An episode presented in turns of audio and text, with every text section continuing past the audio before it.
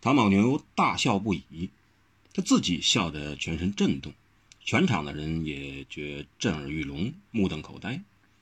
破碗门一带现场的人，除了正在回春堂内凶险血战的六大高手外，其他的人全都停了手，望向这边来。这笑得之似人在刀口下的不是他，而是他一人已足能主宰全场人的生死成败般。多指头陀也觉得给他这样笑下去，气质必为其所夺，所以用剑锋往下压了一压，嘴里斥道：“住口！不许笑！再笑，洒家就要你人头落地，看你还笑不笑得出来。”唐宝牛一听，笑声一敛，多指头陀心在稍安，却听唐宝牛突如其来的向他吼道：“多指，你这留发秃驴，不止多指，还多口呢！”我唐继学啊唐宝牛前辈要是怕你杀，我还笑得出来。好，你杀，你且管杀，你有种就一剑斩下来，我等着。谁不敢杀的，就是祖宗没种借种弄了个野种的日他妹子的直娘贼。这一番话铿铿锵锵，敲锣打鼓的骂下来，比狂笑声还要响多了。不但一时鸦雀无声，还人人都屏息细灵。且都为唐宝牛生死安危捏了一把汗。死便死，怕什么？唐宝牛只似天生就在心口上刻了个勇字，拼死无大碍的道：“你要杀便杀，我唐大宗师宝牛少侠皱一皱眉头，不是好汉。”这一来，多智头陀还真不敢一剑杀下去，因为这来自四面八方的截球高手全盯着他，只要他一剑杀下去。他知道，这些人这辈子都不会放过他，他只怕这辈子都得要应付这些人和他们的复仇行动。就算是跟唐宝牛方恨少、相无深交的，今儿来只是虚应世故的人物，但自己若是手起剑落斩了这厮，只怕这些人单是为了面子，都会跟他耗上一辈子。那么他一辈子都得要提防，不得不防。而且不是防一个人，这么一大票，各门各派、三山五岳、黑白二道、官民双方、文的武的都有。那么这一辈子恐怕都不易在江湖上混了。多指头陀治了不起的本领，不是执法，而是他的诡异身份。正因为他非正非邪，亦正亦邪，在江湖上，大家多不知他是忠还是奸。但都给他这个面子，而他利用了这一点，大可当卧底，把人出卖的不亦乐乎，把朋友杀的措手不及，把自己人背弃的不留痕迹，是以就算武功地位再高的，也都折在他手里。这次主事为蔡京押犯行刑，他若不是为了在蔡京面前跟龙八争宠，为部署日后在京里有足够的实力与米仓雄争权。他还真不想这般抛头露面的出来亮相，所以这一剑着实不好斩，但不斩又不行。剑在弩上，火已经烧上船了。唐宝牛这么一闹，他要是不马上杀了，救他的人胆自然就壮了，一定貌似恭敬，士气大增。相反，自己这方面的人就会军心大举，对截球强图、排山倒海的攻势。恐怕就很不易应付了。这时候，多着头陀可谓是杀不是，不杀又不是，怎么办是好？这时候，他突然想起了还有个龙八，正好，龙八正以刀抵住方恨少的脖子。多着头陀灵机一触，急道：“八爷，先杀一个。”龙八威武铁脸一肃，苍眉一竖。邓木厉声斥道：“说的对。”多指打蛇随棍上，厉加一句：“你先杀了姓房的立立伟再说。”龙八闷哼一声，脸肌抽搐了一下，连撸起袖子露出的臂筋也抽动了一下，终于刀没斩下去，声音却沉了下来，道：“你先请。”多指道：“你请。”龙八道：“你先，你官位比我大，你先请。你江湖地位比我高，你请，请，请请，请请请，请。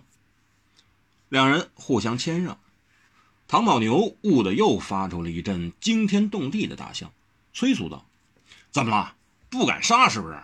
不敢动手的，放开大爷我和方公子，逍遥快乐后，放把火烧烤你全家去。”看来唐宝牛非但心口上刻了个“勇”字，感情他全身都是由一个“勇”字写成的。他像是活不耐烦了，老向二人催迫动手。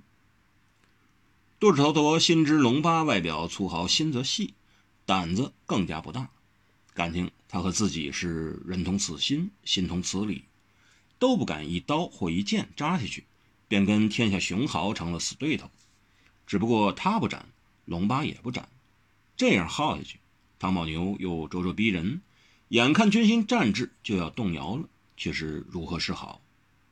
忽然他灵机一动，右手仍紧执长剑，斜指唐宝牛后头，左手却自襟内掏出一管箫，贴在唇边，搓唇急吹了几下，箫音破空，急尖而锐，却似乌金轩，气急中。仍然带有悠忽，利索中却还有点好听。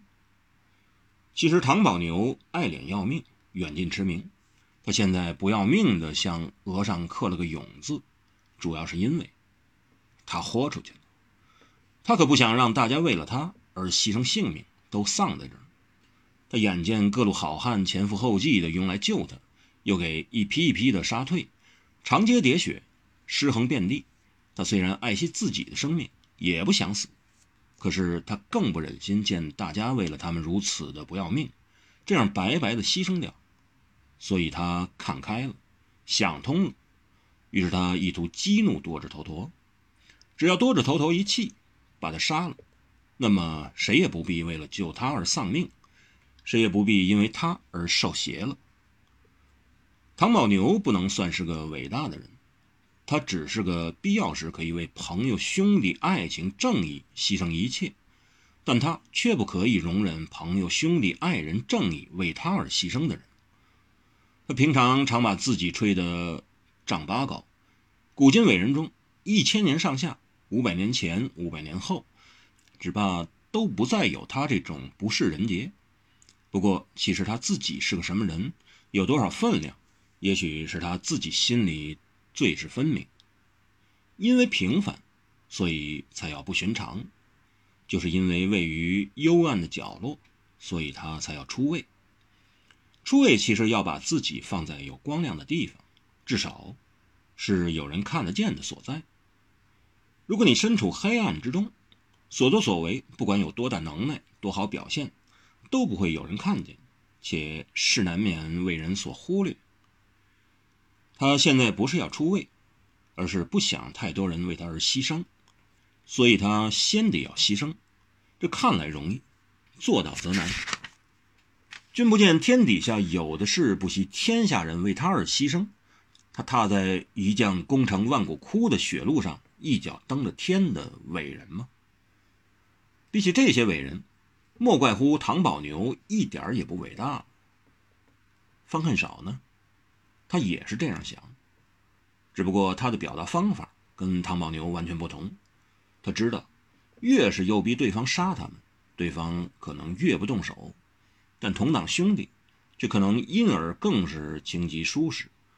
所以他宁可死忍不出声，不发作。他可不想大家为他伤，为他死。